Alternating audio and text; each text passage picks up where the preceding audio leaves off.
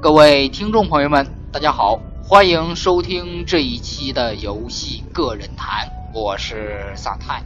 在节目开始之前呢，依然是两条评论呐，这两条评论呢，分别都来自于我们的这个蜻蜓 FM 这个平台。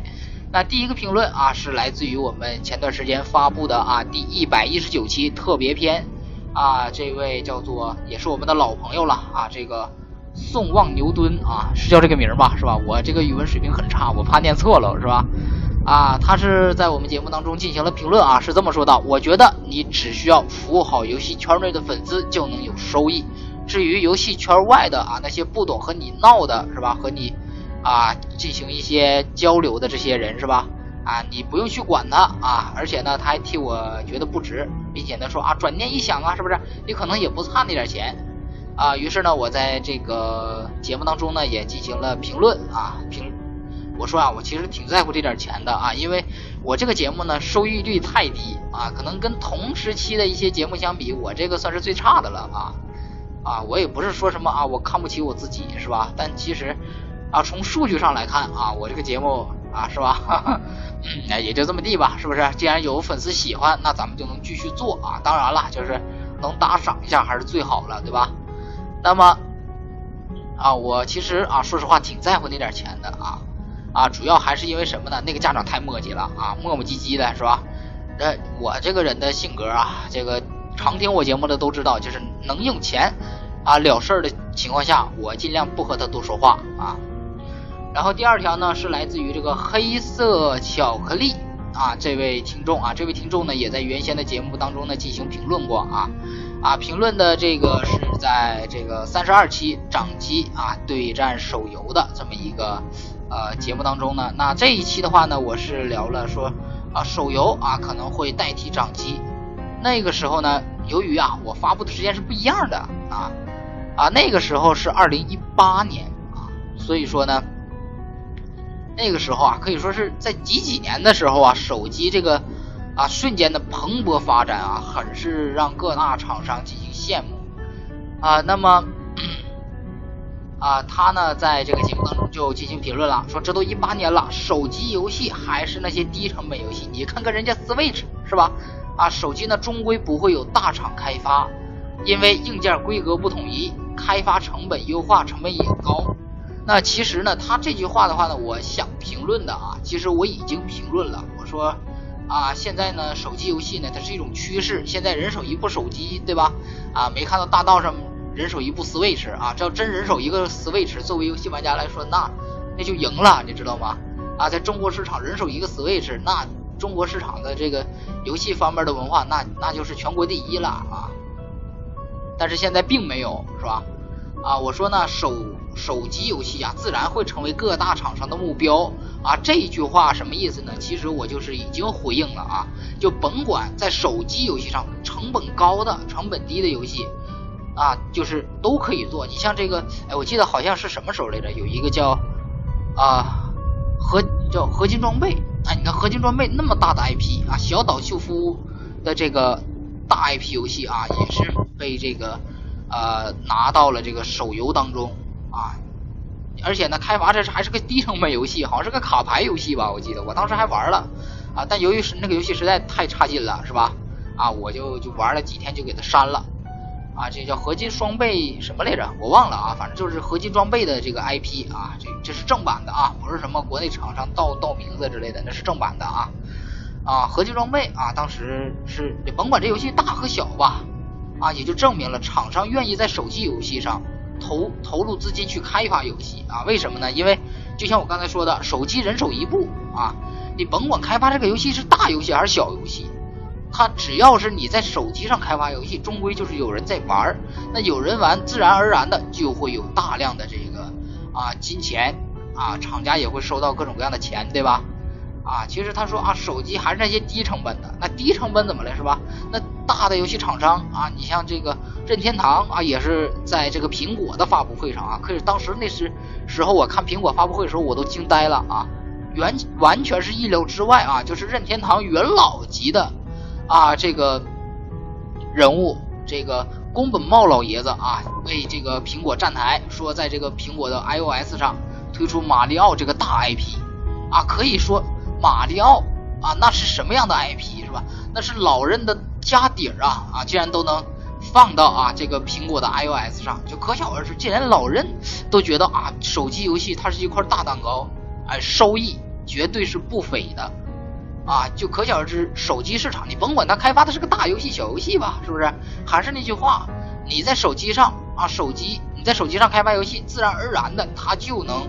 啊，获得很高的金钱利润，啊，其实说，哎，我不爱玩手机游戏，我就爱玩这些大作，那你可以去玩啊，是不是？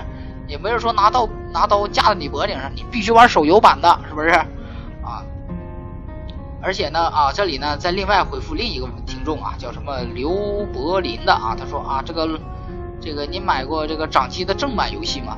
啊，买过，啊，买过这个，哎，Switch 算不算掌机啊？啊，也算掌机对吧？我 Switch 上买的啊，这个啊，荒荒野之息啊，奥德赛，然后这个皮卡丘，哎，这个皮卡丘呢，其实皮卡丘呢就是我们今天要聊的啊啊，那么我们还是先回到读评论这个环节。哎呦，我头一回觉得读评论时间那么长啊，然后啊，我就想说的是什么呢？是吧？啊，都是他这个说了啊，都是一些低成本的啊氪金手游啊，那怎么了？对吧？那厂商愿意做呀，是吧？而且呢，还愿意真真正正的啊，这是实地调查的啊，就是确确实实有那么一批玩家，我愿意玩氪金手游，是吧？啊，老任的游戏哎出了是吧？那甭管这游戏它怎么收钱吧，哎，我是这个任粉，我就要花钱去玩啊。那老任自然而然的，你愿意玩我就愿意出啊，是不是？啊，就自然而然的就不会形成什么大问题啊。可能我就不爱玩啊，那那就不玩呗，是不是？而且呢，他在这个回复当中呢还说了啊，你看看这个 PC。为什么不能成为这个游戏的主流啊？其实这个这位听众啊，其实老拿一些问题啊。首先啊，咱们从客观意义上来说啊，咱们不胡闹啊，就从客观意义上来说，PC 它的啊诞生，它是为了解决什么呢？啊，它是为了解决这个啊生产啊。其实它是个生产力工具，它最早的一个目的是什么？就是为了生产东西，对吧？啊，什么啊，生产这个代码啊，什么之类的啊。那 PC 最早它是个生产力工具呀，那么游戏机打一生产出来，就告诉你我这个东西就是专门玩游戏的啊，你让游戏机和一个生产力工具比啊，就告诉你你这个生产力工具你都玩不了游戏啊，这不废话吗？是不是？啊，就是那个时候啊，PC 还不能玩游戏的时候，有游戏机，那所有的游戏厂商自然而然的都会选择游戏机，对吧？也就是游戏主机。那么啊，随着啊这个。啊，PC 的这种各个硬件呢，不断的在这个进化啊，在升级，那随之而然的啊，厂商就会发现，哎，PC 上也能玩游戏了。那好，我们甭管移植游戏啊，是开发新作呀，是吧？啊，也愿意在 PC 上，哎，这个开发游戏，啊，自然而然的一部分的 PC 玩家呢，也可以玩到游戏啊。其实这还是那句话，就是，这这顶上能赚钱，我干嘛不往顶上出啊？是不是？就非得弄个这个。大游戏、小游戏的，你甭管大游戏、小游戏啊，是吧？我厂商在这个平台上花钱了啊，那啊不是厂商在这个平台上挣钱了啊，那他他就有权利继续开发，是吧？啊，好了，那我们这个评论呢啊就读到这儿啊，我这天呐啊，咱这一期读评论都赶上一期节目了啊，那我们这一期聊什么呢？啊，完了，这一期节目超时了，是吧？啊，其实超时对我的后果是什么呢？啊，因为我这个文稿啊，这个。写的都特别短啊，一旦超时呢，后面的这个东西啊就很难，就说的可能比较差一些啊。但我们还是要说，说什么呢？说这个精灵宝可梦，宝可梦啊，这个宝可梦这个皮卡丘伊布，我是买了这个皮卡丘的版本啊。呃，玩的时候呢，我发现呢，好多好多的东西可以进行聊，而且呢，啊，好像是宣布了这个精灵宝可梦的这个 Switch 上面的新作。叫做剑与盾啊，其实当时我听到剑与盾，我以为这是啊哪个不入流的这个呃什么新闻媒体呀，或者是小报记者呀，为了啊引人眼球说的啊，就胡乱说的这么一个事情啊。但经过我实地调查之后呢，啊任天堂啊确实要推出剑和盾这两款啊游戏，哎，确切的说是一款游戏啊。那很多人说了，这和一开始发售的皮卡丘伊布有什么区别啊？这个区别大了去了啊！首先呢，皮卡丘伊布呢，它是基于第一世代的地图进行了二次开发，也就是说的一个 HD 版本，就是一个高清版。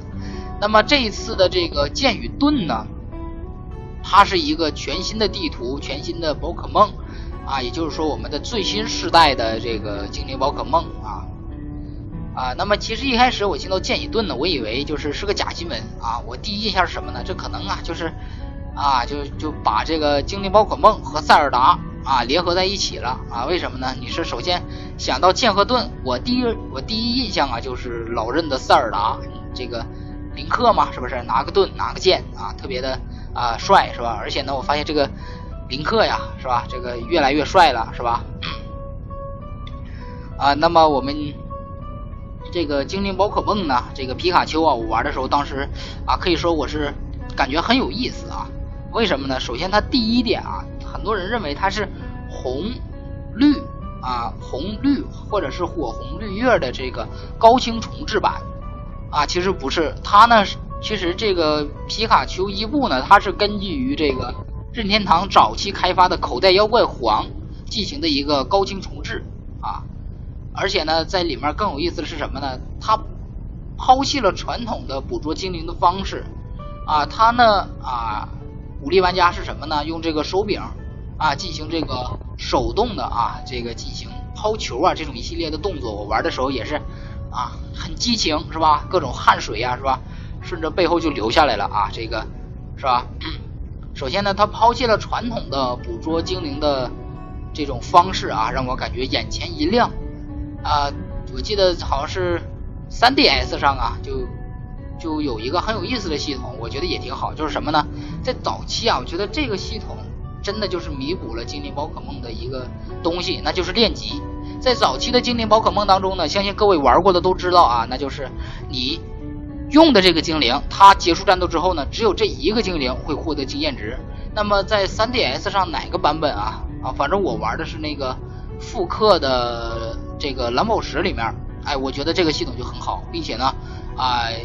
啊，这个系统呢，继续呢沿用到了这个皮卡丘伊布上。这个就是什么呢？相信好多人玩过都知道了，对吧？就是啊，你用完这个精灵啊，就是你你所在的精灵结束战斗之后呢，你背包里的精灵也同样的会获得经验。这个就省去了我们练级的这个功夫了，是吧？这一个很好，我也很喜欢。那还有一个呢，还有一个是我在网上看的，很有意思，是这么说的：说，哎呀，你看这个。啊，在动画片里出现的这个五藏小次郎啊，终于是在游戏，终于在游戏里出现了，而且呢，这是他们第一次在游戏里面露脸啊。其实呢，这个呢，它由于我刚才说过了，我说这个精灵宝可梦皮卡丘呢，它是基于口袋妖怪黄进行的一个 HD 版本。那么在口袋妖怪黄当中呢，就已经出现了这个，呃，那叫谁来着啊？刚才这个啊，就是武藏和小次郎啊。这俩人名字我有时候就弄不明白啊啊，武藏和小次郎啊，还有喵喵，而且我发现在游戏里面喵喵好像不会说话呀，是吧？就跟动画里面还是有点区别的啊。那么啊，当我玩的时候，玩这个精灵宝可梦皮卡丘的时候，就愿意和这个原有的，就是早期的这个精灵宝可梦黄啊，绿叶啊、火红啊，我进行一个对比。啊，对比什么呢？就是还原度怎么样？毕竟一开始都是从真心镇开始出发的嘛，对吧？其实我感觉真心镇这个地方很神奇啊，它是一个极为神奇的地方。你说就三个房间，主角的房间啊，然后邻居的房间和博士的研究所啊，就是这个房间，这这两个房间里面啊，总是能蹦出不同不一样的主角。哎，这个主角是怎么出来的我都不知道，是吧？啊，你看第一代的这个小赤啊，就戴帽子那个啊。小赤，然后到一系列的啊，到一直到现在，我觉得这两个房间太神奇了，是吧？啊，总会蹦出这种很神奇的这个 啊，对吧？就是两个房间加一个研究所，就这么一个小镇，小镇就屈指可数三个三个建筑就能出现这么多人才，而且出现的人才呢，到最后啊都能成为精灵宝可梦的这个联盟冠军啊，这太神奇了，是不是？啊，其实放到这个科学理论上呢，它它没法理论啊。那么当时我玩的时候呢，确实啊，被这种全新的这种游戏玩法和交互体验啊，进行了这个，哈，对吧？而且呢，它在原有的基础上呢，还改动或者是增加了某些剧情啊，例如里面出现了这个小帽啊，这个它好像是属于第一时代的啊，然后也在这个版本里出现过啊，而且一直到这个，而且我这一次我感觉最好是我们这个劲敌不针对我们了，你知道吗？每次玩这个呃老版本的时候，由于我们劲敌拿这个精灵呢是克制我们的啊，这这贼难受了是吧？那么这个版本当中呢就没有这种情况了，对吧？这个老版本啊，这个啊我们拿水系的，他保证是拿这个草系的，哎，我们拿草系他就拿火系的啊，反正每次都克制我们啊，就就很难受，对吧？而且每次和劲敌对战的时候，那都是一场血雨腥风啊。啊，有的时候，尤其是前期，你前期你抓不到这个啊克制它属性的精灵的时候，每次跟他打呀，就需要啊各种战术了，是吧？什么拿药啊去复活呀，或者一系列的啊，反正就是为了能赢而这个不择手段啊。但这一次呢，这个我们这个主人公呢，就是我们买的是皮卡丘的啊，确实是我买的皮卡丘的。那我买皮卡丘呢，那我们这个劲敌呢拿的就是伊布，我要买伊布呢，他拿的就是皮卡丘，这个很好啊，最起码他不针对我了，是不是？啊，每次跟劲敌对打的时候啊，我还是有一定信心的啊。那么啊，这也是我玩精灵宝可梦这个皮卡丘伊布啊这个游戏的感受，感觉还是挺好的啊，整个游戏，并且呢，我更加期待的是什么呢？就是最新的这个剑和盾啊。那么我们再聊一另一款游戏啊，也是精灵宝可梦系列里面的，那就是啊精灵宝可梦这个叫名侦探皮卡丘。啊，是大侦探呢，是名侦探呢，我忘了啊。这是一款侦探类型的游戏。呃，那么这个呢，我是在 3DS 上啊啊买了正版的，而且呢有这个汉语啊简体中文和繁体中文都有啊，这个也是我买它的一个原因。啊，这款游戏呢，它当时是三月二十八号啊，就是去年的三月二十八号啊推出的。我买的呢是这个实体版的。啊，实体版上这个包装呢是一个穿着和福尔摩斯同款的那个衣服，然后拿着放大镜的一个皮卡丘。啊，游戏呢我玩了大概啊，因为这款游戏我还没有通关，所以呢该聊的呢只是想聊一下这个背景啊，很有意思。那么这一座的背景呢来到了这个啊，这叫蔡莱莱姆城吧，好像是啊啊，这里呢这个人类啊和精灵呢和谐共处，互相帮助。啊，在本作呢也会发生各种各样的这种新奇的事件啊，也也是让我感觉到很有意思。哎，其实老任呢不断的在啊推出啊在其他领域啊推出各种各样的游戏，就像在恐怖领域里面啊，虽然还算是搞笑游戏啊啊叫这个啊路易基的鬼屋啊，这是老任尝试的这种呃稍稍微小清新类型的这种恐怖游戏。那么这一次的这个名侦探皮卡丘呢？啊，这个老任再次尝试这种侦探类型的游戏啊。其实，在我印象当中，侦探类型的游戏给我印象当中啊，深刻的就是《逆转裁判》啊，这个很经典的游戏了。那还有就是《黑色洛黑色洛城》啊，这是阿星的一款游戏。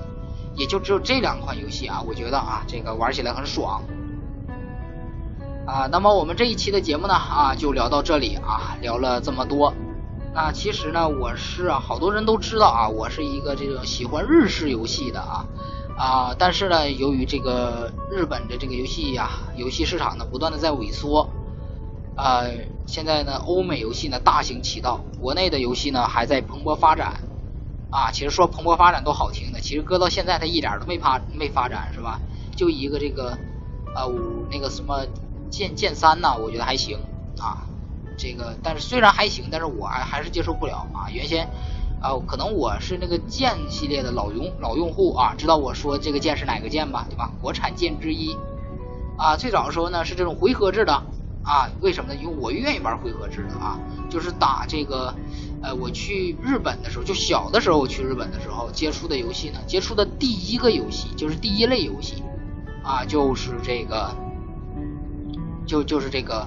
日式的 RPG，你想日式的 RPG 靠的是什么？升级装备一系列的啊，所以呢，我呢对这种啊你一回合我一回合的这种游戏呢情有独钟啊啊，所以呢啊这个 RPG 呢，为什么我爱玩这个精灵宝可梦的原因呢？就是这个啊，他这种你一下我一下的是吧？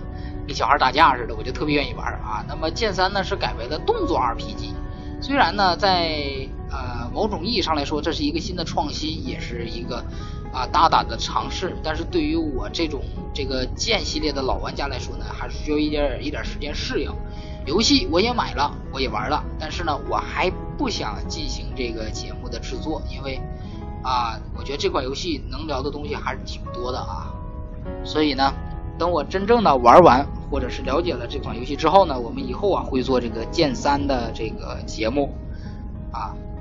那我说了这么多呀啊，我们这一期的节目呢也该告一段落了啊，这一期节目都超时了啊，这个。